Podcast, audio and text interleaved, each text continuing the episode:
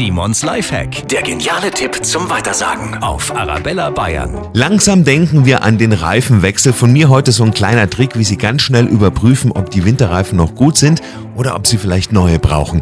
Nehmen Sie einfach eine 2-Euro-Münze.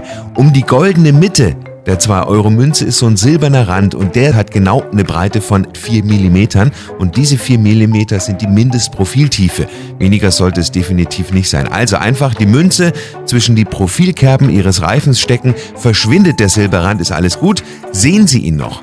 Dann bitte neue Winterreifen besorgen. Video dazu gibt's auf der Arabella Bayern YouTube, Facebook und Instagram Seite. Simons Lifehack jede